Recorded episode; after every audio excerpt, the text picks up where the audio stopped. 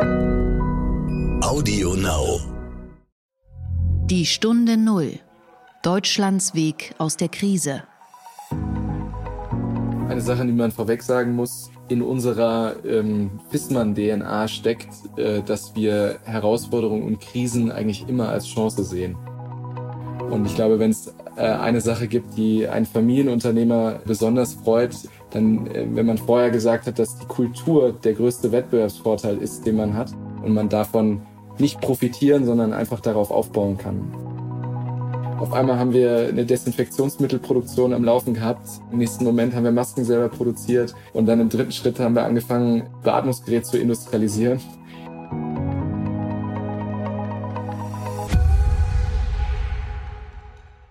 Hallo und herzlich willkommen zur Stunde Null, dem Podcast für Deutschlands Weg aus der Krise und den Neustart. Dies ist ein gemeinsamer Podcast der Marken Kapital, Stern und NTV. Mein Name ist Horst von Butler, ich bin Chefredakteur von Kapital. Schön, dass Sie wieder zuhören. Und diese Anfangssätze habe ich jetzt schon einige Male gesagt und am Wochenende musste ich feststellen, dass meine Kinder die inzwischen auswendig können und nachplappern. Heute schauen wir nach Nordhessen zu einem bekannten Familienunternehmen und zwar zu dem Heizungsbauer Fissmann. Der stellt jetzt nämlich Beatmungsgeräte her und ist damit in die Medizintechnik eingestiegen.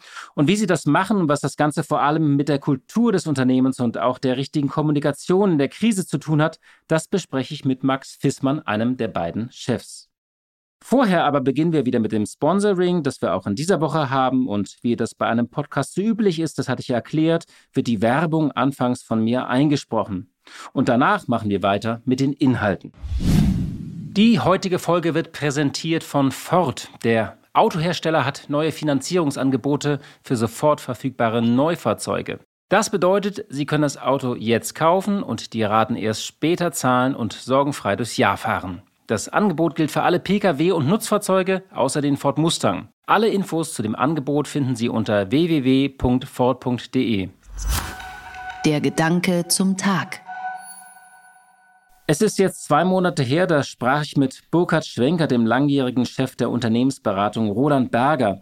Es waren die Tage vor dem Shutdown. Die Lieferkette in Asien waren damals schon gestört und Europa stand am Anfang der Pandemie. Es war also diese Zeit des Vorbebens und wir sprachen damals über Strategien für die Zeit durch diese Krise. Und er sagte damals einen wichtigen Satz und Gedanken und er hat mich beschäftigt und deswegen möchte ich ihn heute nochmal aufgreifen. Ich hatte ihn gefragt, wie gehe ich als Manager oder Unternehmer mit dieser Krise um? Soll ich an meiner Strategie festhalten, sie ändern oder einfach mein Pulver trocken halten?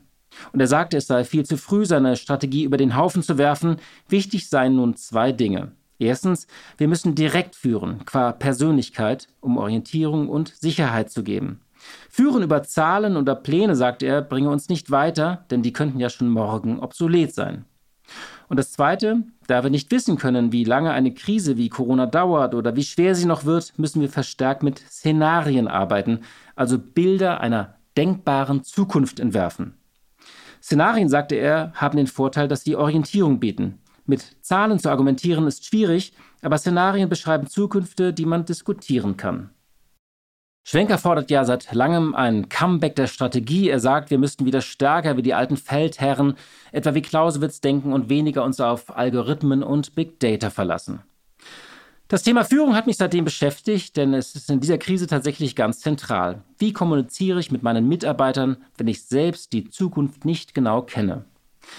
Soll ich mich als Chef etwa vor meine Belegschaft stellen und sagen, ich weiß auch nicht, was passiert oder zeigt das nicht Schwäche?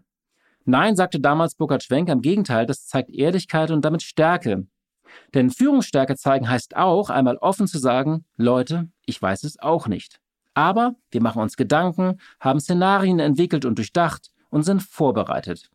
Das ist immer besser, als eine Zahl oder zwei Zahlen zu kommunizieren, die morgen schon falsch sein kann.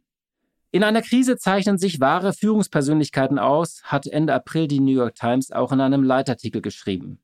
Rasches Handeln, Mitgefühl und Vertrauen in die Wissenschaft waren die wirksamsten Reaktionen auf das Coronavirus. Und dann schrieb sie weiter, Führung mag schwer zu definieren sein, aber in Krisenzeiten ist sie leicht zu erkennen. Nationale Führungskräfte auf der ganzen Welt wurden ja auf eine harte Probe gestellt und einige haben versagt, schreibt die New York Times, manchmal auf traurige Weise, aber es gibt auch Führungspersönlichkeiten, die sich der Situation gewachsen gezeigt haben. Die Entschlossenheit gezeigt haben, Mut, Einfühlungsvermögen, Respekt vor der Wissenschaft und elementaren Anstand. Und damit haben sie die Auswirkungen der Krankheit auf ihr Volk abgemildert. Als Prototyp nannte die New York Times Jacinda Ardern, die Premierministerin von Neuseeland, das fast Corona-frei ist. Am 21. März, als es in Neuseeland noch immer nur 52 bestätigte Fälle gab, sagte sie zu ihren Mitbürgern, diese Entscheidungen werden uns die erheblichsten Einschränkungen in der modernen Geschichte auferlegen. Bitte seid stark, seid gütig und vereint gegen Covid-19. Frau Ardern entschied sich, wie sie es ausdrückte, für die Strategie Go Hard and Go Early, also hart draufhauen und dann früh auch wieder öffnen.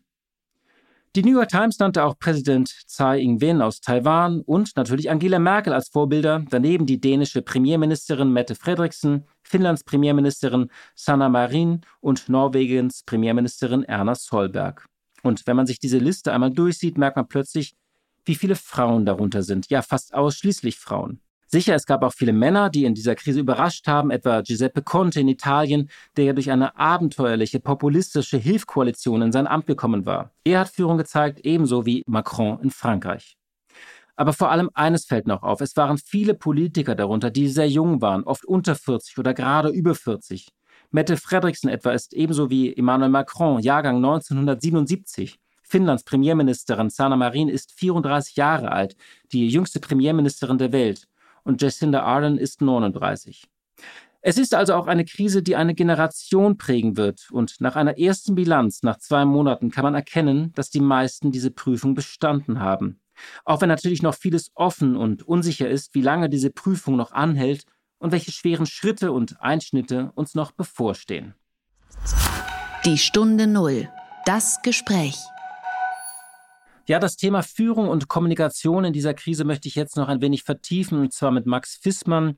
Er ist einer der beiden Chefs des Allendorfer Heiz- und Kältetechnikunternehmens Fissmann. 2017 war Fissmann 100 Jahre alt geworden, also natürlich das Unternehmen, nicht Max. Und zu dem Jubiläum kam damals Angela Merkel ins nordhessische Allendorf und sagte, Fissmann verkörpert den Grundgedanken der sozialen Marktwirtschaft. Im Geschäftsjahr 2019 hatte das Unternehmen 2,65 Milliarden Euro umgesetzt. Das war eine Steigerung von 6,5 Prozent. 12.000 Mitarbeiter arbeiten für Fissmann in 23 Produktionsgesellschaften und das Unternehmen hat Vertretungen in 74 Ländern. Max Fissmann ist 2017 im Alter von nur 29 Jahren an die Spitze gerückt und das Besondere ist, dass sein Vater Martin Fissmann die Nachfolge eng mit dem Thema Digitalisierung verknüpft hat. Der Vater hatte das Unternehmen seit Anfang der 90er Jahre groß gemacht und internationalisiert. Und dann sagte er, das Thema Digitalisierung ist so groß und so umwälzend, das ist die Aufgabe für die nächste Generation. Falls sich jetzt einige fragen, was denn genau Digitalisierung für einen Heizungsbauer bedeutet. Nun, es heißt, dass man eben nicht mehr nur Heizkessel baut, sondern Wärme verkauft, Service, digitale Lösungen für nachhaltige Energie oder wie Fissmann das nennt, Climate Solutions. Der Sohn Max baute in einem ersten Schritt in Berlin einige Einheiten auf, sogenannte Innovationslabore oder Company Builder, und er pendelte zwischen Allendorf in Hessen und der Hauptstadt hin und her. Vor kurzem erst wollte man das Ganze auf eine große Plattform ziehen, die das Thema für Mittelständler allgemein anpackt. Und dafür würde eine eigene, eine neue Einheit in einer ehemaligen Schuhfabrik in Berlin geschaffen, der sogenannte Maschinenraum. In dieser Zeit vor einigen Jahren habe ich Max auch kennengelernt und weil es in Berlin so üblich ist, duzt mir uns seitdem. Ohnehin hat Max das Du auch in seiner Firma eingeführt und dazu noch einige andere Dinge. Zum Beispiel Meetings wie das Thank God It's Monday Meeting, das inzwischen State of the World heißt und konzernweit im Livestream gezeigt wird. Er führte auch neue Kommunikationsmittel ein und Divine Thinking Workshops, insgesamt also einen neuen Ton und einen neuen Stil. Die Sprache zeigte damals, hier ändert sich etwas. Und es gab viel, viel Storytelling. Die Fissmänner erzählten sich selbst die Geschichte ihrer Veränderung. Und das dauert natürlich etwas und ist auch mühsam, denn diese ganze Umwälzung trifft ja eine heile Welt im nordhessischen Allendorf. Und das Thema Führung hat Max immer beschäftigt, denn eine solch große Veränderung in ein Traditionsunternehmen zu tragen, erzählt er damals, das ist so, als müsse man jeden Tag 1000 Atome pushen was er wohl damals nicht ahnte, dass er bald das Familienunternehmen durch eine große Krise steuern würde müssen. Eine Krise, die ihn prägen wird, und ich wollte wissen, wie das Thema Führung und Kommunikation ihn jetzt beschäftigt. Und ich begrüße jetzt ganz herzlich Max Wissmann. Einen schönen guten Tag nach Allendorf. Lieber Horst, Äh, beste Grüße aus dem Herzen Deutschlands in die Hauptstadt. Ich hoffe, dir geht's gut. Ja, mir geht's gut, vielen Dank und danke, dass du dir Zeit nimmst. Ähm, Fissmann kennt natürlich die meisten Hörerinnen und Hörer unseres Landes und jetzt erstmal die Frage, wie ist Fissmann überhaupt, ein Heizungsbauer, von der Krise betroffen? Gut, ich glaube, im Moment erfahren viele Unternehmer und äh, viele Unternehmen ähm, auf Sicht. Äh, wir haben für uns äh, sehr klar, äh, sehr klare Prinzipien formuliert, dass wir gesagt haben, wir stellen das Wohlergehen und die Gesundheit unserer Familienmitglieder an erster Stelle. Und dort äh, kann ich sagen, dass wir ähm, zurückblickend die Krise sehr gut gemeistert haben. Wir haben sehr wenig äh, Infektionen heute äh, im niedrigen zweistelligen Bereich, ähm, noch aktive Infektionen und sind da sehr gut gewappnet. Das zweite Prinzip, was wir für uns äh, formuliert haben, ist, dass wir gesagt haben, wir wollen einen gesellschaftlichen Beitrag leisten. Das heißt, die Solidarität, die uns alle erfolgreich durch diese Krise bringen wird, äh, sehr weit nach oben stellen und äh, in der dritten Konsequenz alles dafür tun, dass wir das Fortbestehen des 103-jährigen Familienunternehmens ähm, sicherstellen können. Und entlang dieser drei Prinzipien sind wir gut beschäftigt gewesen in den, in den letzten Wochen. Vielleicht noch ein Nachsatz. Dadurch, dass wir relativ äh, stark auch in China vertreten sind, haben sich viele der Dinge, die wir dann im März in äh, Zentraleuropa und Ende März in, in Nordamerika gesehen haben, haben uns nicht ganz unvorbereitet äh, getroffen. Wir konnten da von unseren Familienmitgliedern in, in China sehr profitieren, indem wir äh, viele derer Best Practices übernommen haben. Was war das zum Beispiel? Ich glaube, ein Punkt, den äh, China sehr äh, konsequent gemacht hat, waren jene Maßnahmen in der Produktion, also einfach sicherzustellen, dass das Infektionsrisiko äh, zwischen den Familienmitgliedern möglichst gering gehalten wird. Ähm, eine klare Ansage und auch eine klare Anweisung, ähm, wie man sein Sozialleben nicht per se einschränken soll, sondern einfach fokussieren soll auf äh, für das eigene Wohl auf bestimmte Kontaktpunkte. Und ähm, was uns auch nicht überrascht hat, weil wir vorher schon sehr flexibel gearbeitet haben, auch zu sehen, wie agiert eine Vertriebsorganisation oder wie agiert ein, ein Backoffice, äh, wenn es 100 Prozent von zu Hause aus arbeitet, ist man dann nach wie vor äh, so produktiv, wenn, wie wenn man in einem Raum sitzt und, und vielleicht sogar auch noch produktiver, trotz der schwierigen Rahmenbedingungen. Und ähm, ich sag mal, mit den Erfahrungswerten, die wir da im, im äh, Hinterkopf hatten, ähm, haben wir sehr schnell den Schalter umlegen können an relevanten Punkten, vor allem in Europa. Vielleicht nochmal sage ich für die Hörerinnen und Hörer, wenn du von Familienmitgliedern sprichst, sprichst du natürlich jetzt nicht von deiner persönlichen Familie, sondern so bezeichnet ihr die 12.000 Angestellten, die ihr habt. Also die sind alle sozusagen Teil der großen Fissmann-Familie. Nicht, dass die jetzt noch denken, dass du dir nur Sorgen um deine persönlichen Familienmitglieder machst.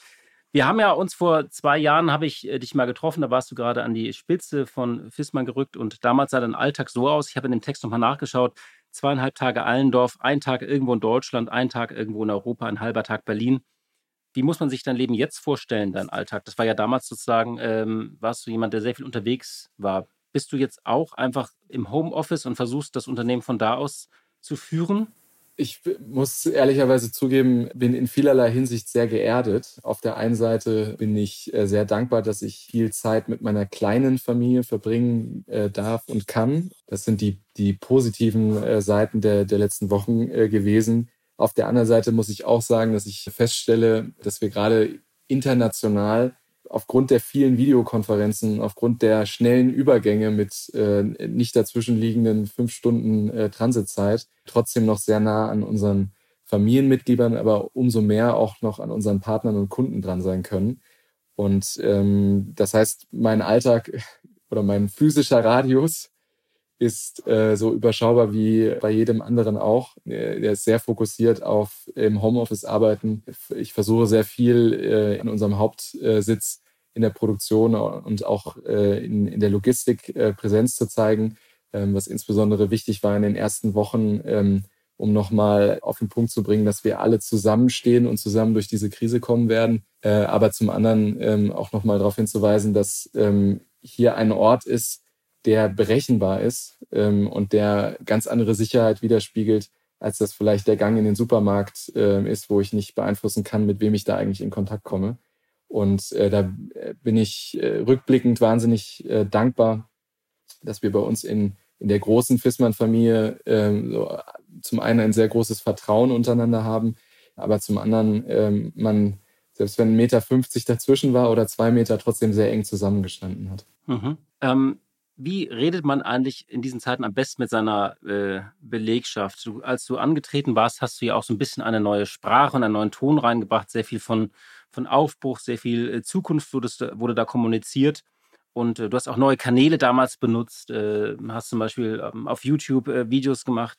Was hast du jetzt angepasst in deiner Kommunikation? Weil man kann jetzt ja nicht nur sagen, äh, alles super, gleichzeitig kann man jetzt auch nicht nur ähm, äh, auf der anderen Seite sagen, also trotzdem noch Lust auf Zukunft muss man ja irgendwie kommunizieren oder auf Veränderung, auf Innovation. Wie hast du das angepasst äh, in der Ansprache deiner Mitarbeiter? Also zum einen, ich glaube, eine Sache, die man vorweg sagen muss, in unserer ähm, FISMAN-DNA steckt, äh, dass wir Herausforderungen und Krisen eigentlich immer als Chance sehen. Ähm, ich muss dazu sagen, das ist vielleicht in den ersten Wochen äh, der Krise nicht immer ganz einfach gewesen, sich auf die Chancen und äh, den Blick nach vorne zu konzentrieren. Aber am Ende des Tages äh, überwiegt da, äh, überwiegen da die Grundcharakterzüge äh, und die Grund-DNA äh, eines äh, stark gewachsenen äh, und vor allem zusammengewachsenen Unternehmens. Und deswegen fällt es uns überhaupt nicht schwer, den Blick nach vorne zu richten, ähm, ob in der kurzen oder, oder in der langen Frist. Und es fällt uns auch überhaupt nicht schwer, über den Tellerrand zu schauen ähm, und sich darauf zu konzentrieren, was wir eigentlich links und rechts noch tun können, dass auch andere Menschen äh, eine Zukunft haben und eine Perspektive haben. Und in der Kommunikation wir haben uns sehr stark fokussiert, aber am Ende des Tages, wie mit allem in den zurückliegenden Wochen, ähm, uns sehr stark auf unsere Routinen, die wir in den letzten Jahren etabliert haben, verlassen können. Also äh, beispielsweise haben wir selbstverständlich ein ähm, State of the World Format, wo die äh, ganze Fissmann-Familie eingewählt ist, äh, wo aus allen Standorten die Leute äh, sich online einklinken können. Und die einzige Änderung äh, ist gewesen, dass wir von dem Standort, von dem wir sonst immer übertragen haben, dort die Leute nicht mehr physisch zusammengetrommelt haben, sondern die sich auch eingewählt haben und ähm, dadurch mit einer sehr hohen Reichweite selbstverständlich die, die, die Mitarbeiter direkt ansprechen können, aber viel wichtiger noch äh, die Möglichkeit geschaffen haben, ähm, dass die Familienmitglieder ihre Fragen stellen konnten und wir als äh, Leadership-Team die dann entsprechend direkt und ad hoc beantworten konnten und äh, äh, damit äh, viel Unsicherheit vermieden haben, beziehungsweise für sehr viel Klarheit gesorgt haben. Das Zweite, wir ähm, haben äh, sehr, eigentlich vor langer Zeit, ähm, unsere ganzen internen Kommunikationskanäle, aber auch den Zugang zu unseren Partnern und, und Kunden digitalisiert und äh, nutzen da eine, eine Plattform, die sozusagen annähernd 90 Prozent äh, aller unserer Mitarbeiter äh, erreicht, aber das halt in einem, in einem täglichen, in einem täglichen Zugriff und dort äh, die Infos, die notwendig sind, sofort zur Verfügung gestellt haben. Also Updates zu Corona, Updates zu Sicherheitsmaßnahmen, äh, auch allgemeine Informationen, ähm, was die Ausbreitung des Virus betrifft weltweit und äh, Meinungen reingeholt von, von Experten, von Virologen und äh, die da entsprechend angeboten. Und das Dritte, was für uns äh, extrem wichtig war, aber auch total natürlich, weil wir das gewohnt sind in, in äh, der Art und Weise, wie wir zusammenarbeiten, äh, schnell ein Team zu formieren aus äh, den richtigen Funktionsbereichen, in dem Fall circa äh, 30 äh, Familienmitglieder, äh, die zweimal am Tag, morgens und abends, sich abgestimmt haben, sich zu, zu Tasks synchronisiert haben und dann in einer unnachahmlichen Art äh, das zum einen umgesetzt haben, aber was eigentlich viel wichtiger ist, trotz der extremen Arbeitsbelastung dabei die Leidenschaft und ich will nicht sagen Spaß, aber zumindest den positiven Blick nach vorne äh, nicht aus den Augen verloren haben. Und ich glaube, wenn es äh, eine Sache gibt, die einen Familienunternehmer besonders freut, dann, äh, wenn man vorher gesagt hat, dass die Kultur der größte Wettbewerbsvorteil ist, den man hat, äh, dass gerade jetzt in der äh, Situation genau das äh, sich materialisiert und, äh, und man davon nicht profitieren, sondern einfach darauf aufbauen kann. Und ähm, das ist für, für mich persönlich, aber auch, ähm, äh, auch für die äh, restliche Unternehmerfamilie äh, natürlich äh, ein großes Privileg, äh, weil wir wissen, dass wir in der Gestärktheit und dem Zusammenhalt auch noch ein bisschen mehr bewältigen können. Ich unterbreche nochmal für ein Update von unserem Sponsor Ford. Der Autohersteller hat neue Finanzierungsangebote für sofort verfügbare Neufahrzeuge. Das bedeutet, Sie können das Auto jetzt kaufen und die Raten erst später zahlen und sorgenfrei durchs Jahr fahren. Das Angebot gilt für alle Pkw und Nutzfahrzeuge außer den Ford Mustang. Alle Infos zu dem Angebot finden Sie unter www.ford.de. So, das ist das Ende der Werbung. Weiter geht es mit der Folge. Du hast ja ähm, eben von, von Fragen, die dann äh, kommen, so bei diesen, äh, bei diesen Meetings. Erstmal wollte ich fragen, so zwei Fragen. Also wählen sich dann wirklich tausende Menschen dann da ein, alle von ihren Rechnern? Also über welches Tool macht ihr das? Und was für Fragen kommen da zum Beispiel von Mitarbeitern?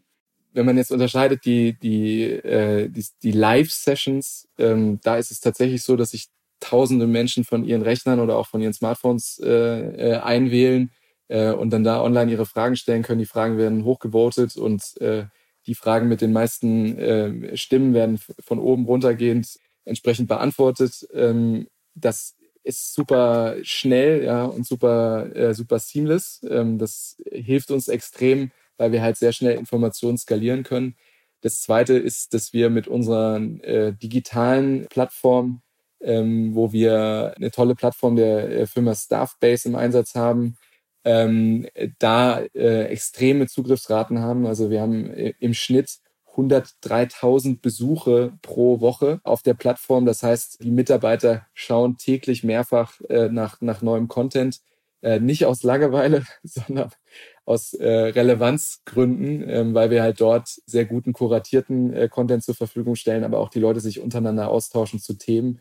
Ähm, und gerade wenn man schaut, einmal die Gesundheit der Mitarbeiter sicherzustellen, aber auch den, den gesellschaftlichen Beitrag zu leisten, das sind alles Themen, die sind von den Familienmitgliedern äh, reingeworfen worden, konkretisiert worden, vorangetrieben worden. Auf einmal haben wir eine Desinfektionsmittelproduktion am Laufen gehabt. Äh, Im nächsten Moment haben wir Masken selber produziert. Und dann im dritten Schritt haben wir angefangen, äh, in zwei Wochen ein äh, Beatmungsgerät zu industrialisieren. Und das zeigt einfach, dass obwohl die Leute zu Teil zu Hause gesessen haben und nicht an einem Ort waren, äh, sie trotzdem als Team eng zusammengearbeitet haben und da sich aller Möglichkeiten bedient haben. Und äh, das ist sicherlich einer der Gründe, ähm, warum wir auch äh, nicht das Gefühl haben, dass wir echtes Social Distancing hatten, sondern im Gegenteil. Äh, wir hatten eher eine angenehme, zwar digitale, aber trotzdem vorhandene äh, soziale Nähe. Ich finde das ganz interessant, was du sagst, weil, äh, als du eben über die Kultur gesprochen hast, weil ein Unternehmen zum Beispiel, was über eine Kultur der Angst geführt wird, die haben das jetzt total schwierig, nicht? Weil da die, dann sitzt jeder alleine mit seiner Angst und wenn man eine andere Kultur etabliert hat, ähm, die vielleicht eher so auf, auf Vertrauen oder Offenheit beruht, dann kann man jetzt profitieren. Das ist ein ganz interessanter Punkt, wie wichtig da Kultur ist. Ich habe noch mal eine Frage. Du hast ja auch in früheren Reden oft sehr viel über so Megatrends gesprochen, das ist für euch natürlich auf der einen Seite die Energiewende und Klimawandel, aber auch Industrie 4.0, künstliche Intelligenz, Machine Learning. Ähm, siehst du, dass die Gefahr, dass durch Corona jetzt irgendwie alles erstmal so überlagert wird äh, und diese anderen Metathemen so ein bisschen aus dem Bewusstsein kippen? Oder wie versuchst du das ähm, äh, in deinen Ansprachen zu machen, dass das nicht ganz vergessen wird, dass das ja auch weitergeht?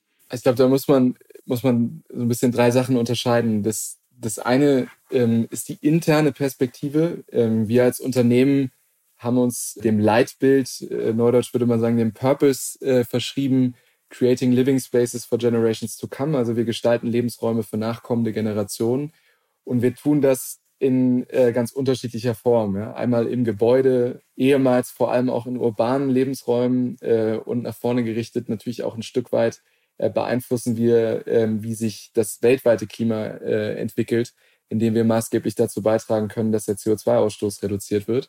Und dem sind wir, nicht dem bleiben wir, sondern dem sind wir natürlich auch heute verschrieben. Und das leitet uns an, die Verantwortung für nachkommende Generationen. Und äh, ich glaube, dass stark ausgerichtete äh, Unternehmen davon insbesondere in der Krise profitieren können, dass sie nicht lange erklären müssen, äh, warum tun wir das eigentlich, dass es eben nicht nur um das reine Überleben des Unternehmens geht, sondern auch äh, das große Ganze nicht aus dem, äh, aus dem Blick zu verlieren.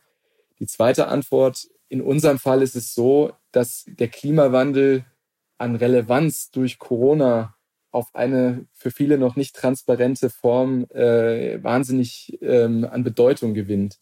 Warum ist das so? Ähm, in den USA ist äh, sehr früh festgestellt worden, dass es nicht nur eine hohe Korrelation und einen hohen Zusammenhang zwischen der Konstitution der Patienten und den äh, Mortalitäts-, den, den, Todesraten gegeben hat, äh, sondern vor allem äh, zwischen der Luftqualität in den jeweiligen Regionen.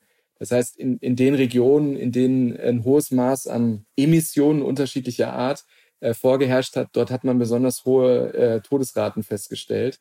Und äh, auch das ist in der kurzfristigen Bewältigung nochmal mehr ein Grund, warum wir äh, dort nicht locker lassen dürfen. Nicht nur für die Verantwortung für nachkommende Generationen, sondern auch jetzt äh, im, äh, in der Gegenwart. Dort haben wir alle eine, eine kollektive äh, Verantwortung. Und der dritte Punkt, ähm, viele der, der Trends, ob jetzt äh, man sie unter Digitalisierung zusammenfassen kann oder äh, lernenden Algorithmen, ähm, das kann man, glaube ich, äh, geflogen zur Seite schieben, sondern sich einfach nur darauf zu konzentrieren, was treibt einen an und was ermöglicht einem heute viel. Und äh, wir haben halt gerade in den letzten Monaten gesehen, nicht nur die Digitalisierung der Kommunikation, sondern auch die Interaktion mit unseren Kunden, äh, die, die Wartungseinsätze beziehungsweise den Zugriff auf, äh, auf unsere Produkte und, und damit die Digitalisierung von vielen Serviceinteraktionen. Ähm, da sind so, so viele äh, Dinge vorangetrieben worden in den letzten Jahren, die uns gerade jetzt ähm, das Leben extrem erleichtern, wo wir vielleicht an der einen oder anderen Stelle nochmal eine andere Wertschätzung ähm, dem Geleisteten entgegenbringen, ähm, was man in dem Daily Doing vorher äh, vielleicht nicht so deutlich gesehen hat. Und deswegen bin ich überzeugt davon, dass äh, Unternehmer, die eine Langfristperspektive haben, wissen, dass dort, wo es äh, möglich ist, äh, zu mehr Skalierbarkeit und auch mehr Produktivität beizutragen, ähm, dort nicht locker lassen werden. Äh, aber auf der anderen Seite ist es natürlich auch an der Politik, äh, dort Impulse zu setzen, äh, und dafür Sorge zu tragen, äh, dass aus der Not heraus die Budgets an der Stelle nicht gekattet werden und wir nicht noch mehr unsere Wettbewerbsfähigkeit nach vorne riskieren. Mhm. Du hast eben äh, erwähnt, fast so beiläufig, dass ihr die Produktion umgestellt habt, also Atemschutzmasken und so weiter, aber dann auch Beatmungsgeräte. Wie kam es denn dazu? Weil, wenn irgendjemand sagen würde, ich habe die Produktion mal eben auf äh, Heizkessel umgestellt, da würdest du sagen, ach so, Moment, also so, so einfach ist das nicht. Also, wie, habt ihr, wie kam es zu dieser Entscheidung und wie plant man so etwas? Wie habt ihr das gemacht? Am Ende des Tages ist auch das nur Kultur.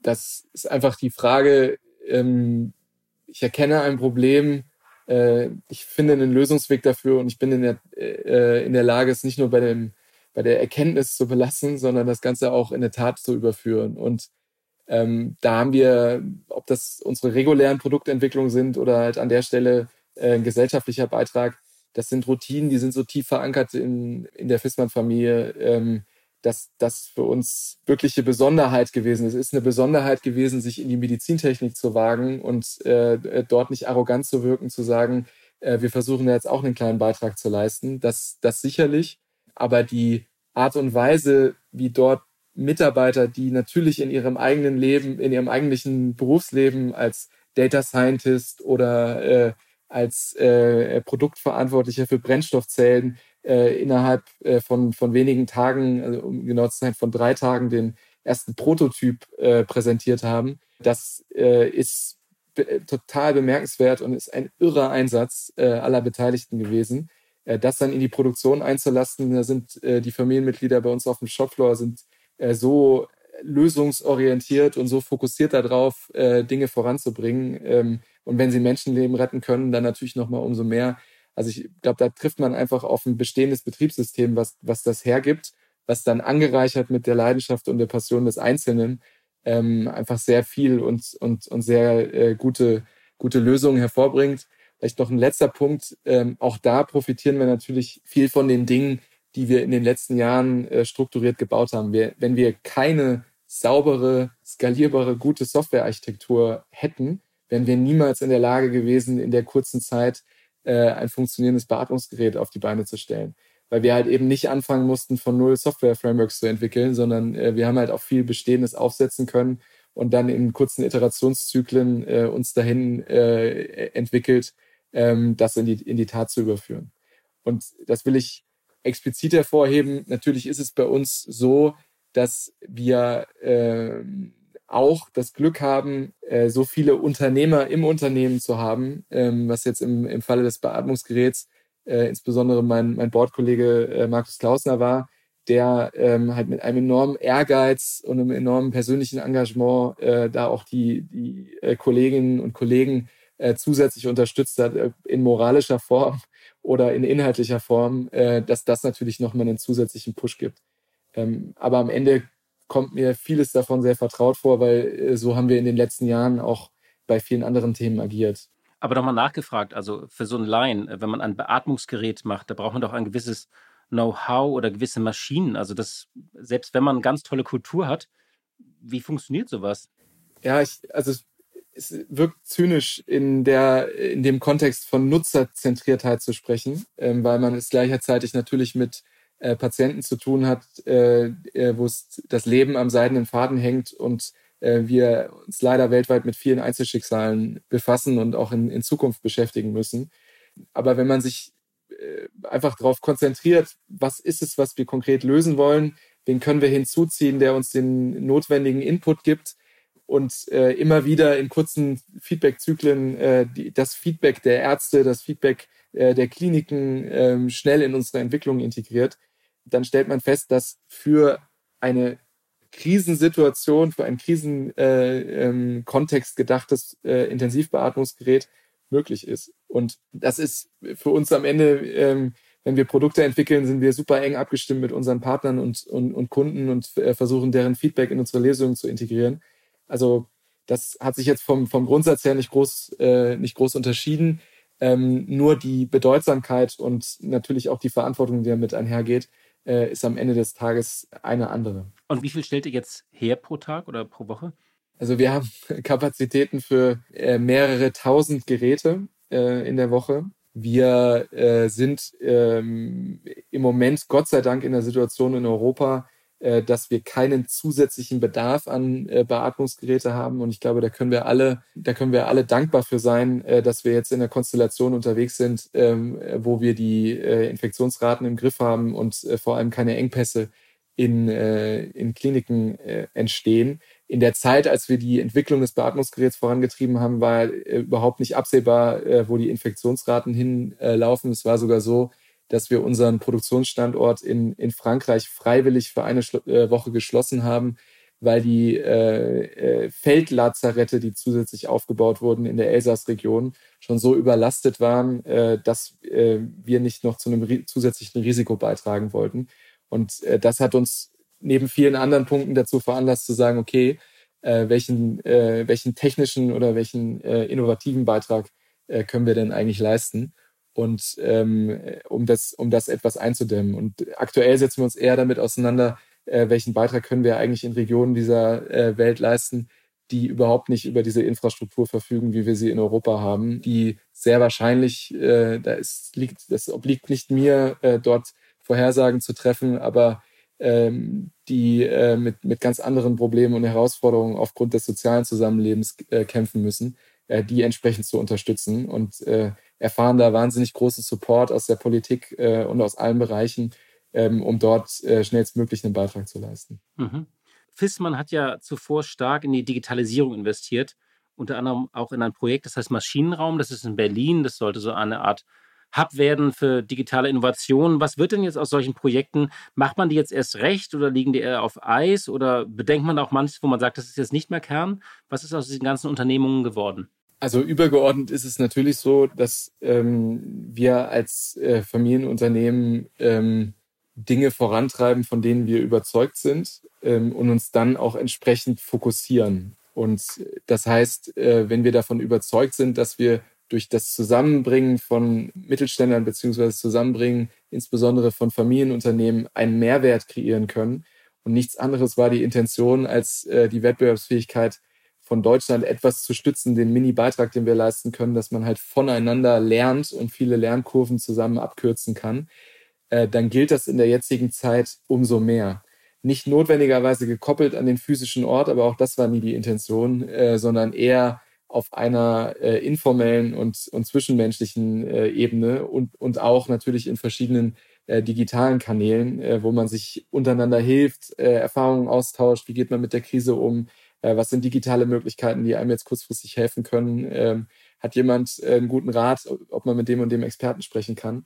Und das heißt, ich glaube, äh, der Maschinenraum, ähm, insbesondere mit den digitalen Kanälen, aber nach vorne gerichtet, auch als physischer Ort, wird umso relevanter sein, weil ich glaube auch, dass die Arbeitswelt sich in der Form verändern wird, dass wir viel mehr aus dem Homeoffice arbeiten und dann, wenn die Pandemie überstanden ist, eher eventbezogen äh, zusammenkommen. Und genau dafür ist ein Co-Creation-Ort, äh, wie es der Maschinenraum im Herzen Berlin darstellt, äh, prädestiniert, weil es mir alle Möglichkeiten gibt, äh, dort agil mit anderen äh, zusammenzuarbeiten. Mhm.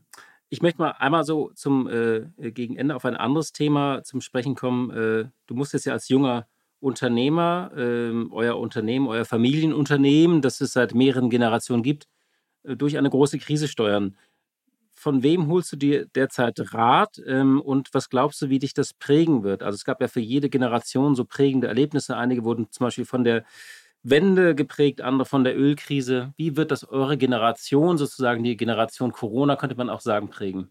Ja, ich hoffe, es wird keine Generation C geben, ja, äh, die Generation Corona, ähm, sondern ich hoffe, dass wir äh, aufgrund der globalen Solidarität äh, diese Pandemie ähm, gut hinter uns lassen können und vor allem halt äh, gestärkt auch hinter uns lassen können das beziehe ich nicht nur auf unser Unternehmen, sondern das äh, eher im gesellschaftlichen Kontext. Das wird seine Zeit brauchen. Ich glaube, die Prognosen in 2022 äh, wieder auf, Vorjahres-, äh, Vorkrisenniveau zu sein, äh, das äh, ist makroökonomisch äh, durchaus nachvollziehbar. Ähm, für mich persönlich, ähm, muss einfach sagen, ich habe an der Stelle äh, bin ich wahnsinnig privilegiert, äh, weil ich habe ein unfassbar starkes Team um mich drumherum in allen Bereichen im Unternehmen, äh, mit, äh, wo ich weiß, dass wir zusammen äh, nicht nur einen Baum ausreißen können, sondern auch viele Bäume pflanzen können.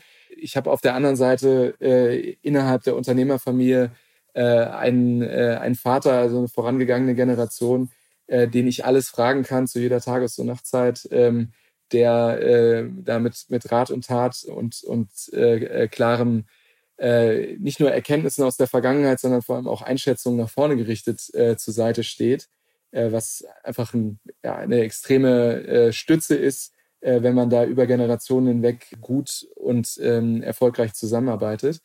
Und äh, zu guter Letzt, am Ende ist natürlich auch vieles entsche äh, darüber entscheidend, wie man selber, ähm, wie man selber die, diese Krise überwinden kann. Und ich freue mich nicht nur äh, guter Gesundheit, sondern ich habe in den letzten Jahren gelernt, äh, für mich Routinen auszubilden, ob das Meditation ist, ob das äh, Yoga und, und, und Workout ist, was irgendwie wie eine Makulatur im Hintergrund wirkt. Ähm, aber was jetzt gerade einfach eine extreme Stütze ist, weil ich nicht merke, dass ich zusätzlich ausgelaugt wäre. Es war ein Riesensprint in den letzten Wochen. Ähm, für alle Beteiligten wahnsinnig anstrengend.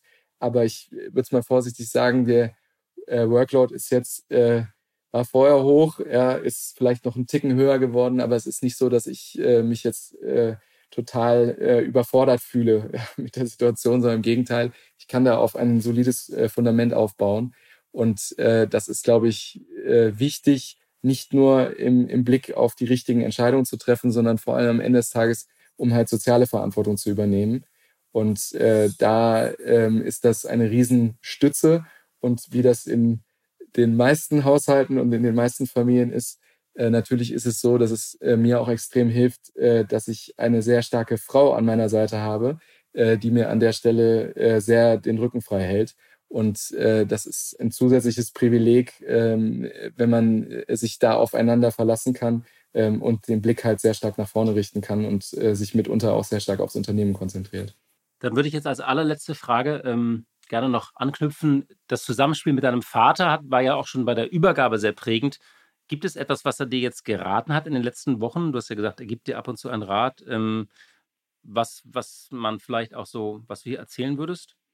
Wenn man in so jungen Jahren Vertrauen, und das muss ich explizit sagen, ähm, anfangs geschenkt bekommt, die eingeräumt zu bekommen mit großen Freiheitsgraden, äh, gestalten und auch äh, vor allem viele Dinge äh, verändern zu können, ähm, wo es mitunter auch darum ging, Sachen in Frage zu stellen, ähm, dann hat mir das äh, persönlich immer sehr viel äh, Respekt abverlangt.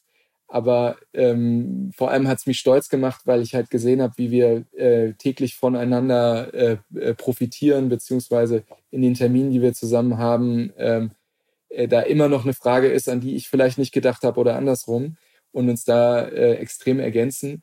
Aber dieses vielleicht jetzt erarbeitete äh, Vertrauen ähm, ist die, mit die größte Stütze und ist auch genau das, was ich versuche in die große Fissmann-Familie rein zu projizieren, äh, dass wir allen Familienmitgliedern zutrauen, vertrauen, äh, dass sie die richtigen Entscheidungen treffen werden und äh, wir gemeinsam als Team diese Krise hinter uns lassen werden. Und das ist sicherlich der, der, der, der größte Ankerpunkt. Aber zu guter Letzt hilft es immer, ähm, hilft es immer und äh, nichts anderes ist unser Anspruch für die nächsten 100 Jahre, äh, wenn man äh, aus der Vergangenheit die richtigen Lehren ziehen kann. Und äh, die ein oder andere Krise, äh, die mein Vater in seinen äh, vier Jahrzehnten im Unternehmen erfolgreich gemeistert hat, da gibt es natürlich viele Dinge, äh, die man nicht neu erfinden muss, äh, wo man gut drauf aufbauen kann. Und deswegen ist das, was vorher gegolten hat in, in der äh, Zusammenarbeit, ähm, hat wie an vielen anderen Stellen im Unternehmen auch sich jetzt nochmal äh, als Stärke äh, herausgestellt und ist etwas, was mich äh, sehr äh, zuversichtlich und sehr positiv nach vorne schauen lässt. Max, das ist auch ein schönes Schlusswort. Dann danke ich dir sehr für das Gespräch, dass du dir Zeit genommen hast und dann wünsche ich dir alles Gute und weiterhin ähm, ja, ein, eine gute Hand und ruhige Hand bei der Führung eures Familienunternehmens. Vielen Dank. Die gute Idee. Und regelmäßig präsentieren wir Ihnen ja noch eine gute Idee und diesmal geht es um gute helfende Hände. Es ist eine gemeinnützige Idee von Spenden getragen und die hatte die Berliner Organisation Alanders Helping Hands. Sie beliefert Krankenhäuser mit Boxen und darin befinden sich zum Beispiel kleine Snacks, Tee oder Hilfsmittel für das Personal, um die Pause zu versüßen und den schweren Alltag etwas leichter zu machen, etwas zurückzugeben also an die Menschen, die mit und ohne Corona täglich an ihre Grenzen gehen. Und wie das funktioniert und welche Erfolge sichtbar sind, erzählt uns Sophie Corneliussen. Das Projekt Alandas Helping Hands ist aus einem Gefühl entstanden, das einige sicherlich teilen. Und zwar ist es das Gefühl der aktuellen Situation, relativ machtlos gegenüberzustehen und seine Dankbarkeit gegenüber den sogenannten Helden der Stunde, also spezifisch Krankenhauspersonal, nur bedingt kommunizieren zu können. Aus dem Grund haben wir, also Alandas Tee und Studio Sokoko, gemeinsam mit lokalen Unternehmen wie Dörrberg und Rettergut die sogenannten Helping Hands Boxen zusammengestellt, deren Inhalt aus gesunden Snacks wie Trockenobst, Acai Bowls, Tee oder Limonaden, aber auch selbstgenähten Atemschutzmasken besteht und so sowohl die Pausen als auch den generellen Alltag des medizinischen Personals erleichtern soll. Wir haben jetzt begonnen mit zwölf Krankenhäusern, um erstmal in jedem Bezirk Berlins ein Krankenhaus abzudecken. Aber natürlich ist das Ziel, mit weiteren Unternehmen und Privatpersonen als Spendenpartner ähm, die, diese ins Team zu holen und somit so viele Krankenhäuser wie möglich auszustatten, um so natürlich unsere Dankbarkeit äh, mit einer kleinen Geste zu untermalen. Wir haben das äh, Ganze genannt, äh, eine kleine Unterstützung für die große Geste. Mithilfe einer in den kommenden Tagen äh, startenden Crowdfunding-Aktion versuchen wir das Projekt auszudehnen und so viel Krankenhäuser und generell systemrelevante Institutionen wie auch Altersheime oder Polizeistationen mit einer Helping Hands Box auszustatten. Unsere große Vision zieht natürlich weit über die Berliner Stadtgrenzen. Es wäre geradezu fantastisch, wenn die Crowdfunding-Aktion so erfolgreich anläuft, dass das Projekt auch in anderen deutschen Großstädten umsetzbar wäre. Uns ist auch im Laufe dieser Aktion bewusst geworden, dass das Danke sagen auch nach der Corona-Krise relevant und machbar sein sollte. Ja, liebe Hörerinnen und liebe Hörer, das war's für heute. Danke, dass Sie mit uns in diese Woche gestartet sind. Und wenn Ihnen dieser Podcast gefällt, dann hören Sie uns weiter, teilen Sie uns oder empfehlen Sie uns über WhatsApp oder soziale Medien. Und wir sind morgen am Mittwoch wieder für Sie da. Bis dahin wünsche ich Ihnen alles Gute. Ich bin sicher, die Welt stand still und steht noch etwas still, aber sie dreht sich auch wieder ganz langsam, vorsichtig und gemächlich. Die Stunde Null. Deutschlands Weg aus der Krise. Dieser Podcast ist Teil der Initiative Gemeinsam gegen Corona.